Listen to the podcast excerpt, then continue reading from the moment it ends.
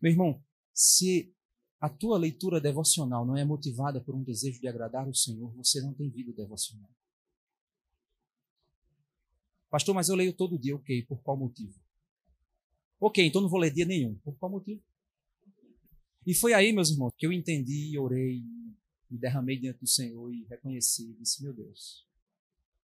A gente que é pastor, a gente tem uma vida assim, corre, corre para um lado, para o outro, para um lado, para o outro.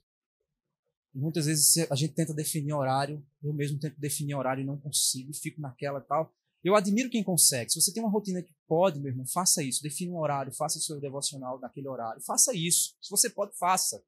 Mas não faça porque a tua vida regrada te faz se aproximar de Deus, porque você, é senão você está sendo um religioso. Mas faça porque você entende que aquele momento você vai ter um encontro com o Senhor. Mas, pastor, eu não consigo, minha vida é tão louca. Ok, mas então faça o seguinte: busque um tempo, um momento, um horário, um encontro com Cristo, um momento com o Senhor. Ore ao Senhor, Busque ao Senhor. E aí você pode dizer, pastor, mas eu não tenho tempo. Aí vem outra coisa. Não culpe a tua agenda, culpe as suas prioridades, porque você vive dizendo para tua mãe. Isso não é profecia, não, irmãos. Pelo amor de Deus, até mesmo porque eu vou dizer logo na sequência é complicado.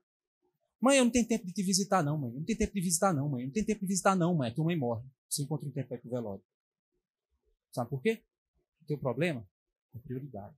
O que você prioriza? Então, se você diz, eu não tenho tempo para ler a Bíblia, não é isso, é porque a Bíblia não é importante para você. Eu não tenho tempo para ir para a igreja, está muito atarefado. Não, é porque a igreja não é a tua prioridade, meu irmão. Você não ama o que está lá. Irmãos, vamos aprender a amar o Senhor.